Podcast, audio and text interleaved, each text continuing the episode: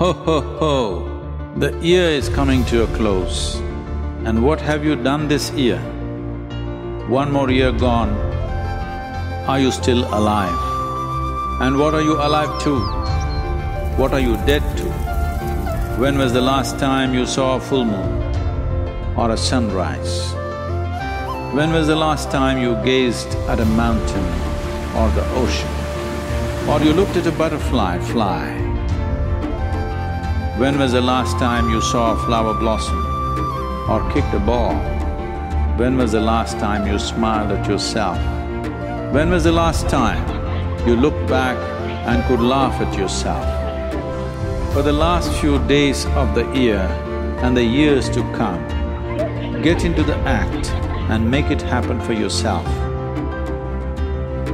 Come alive.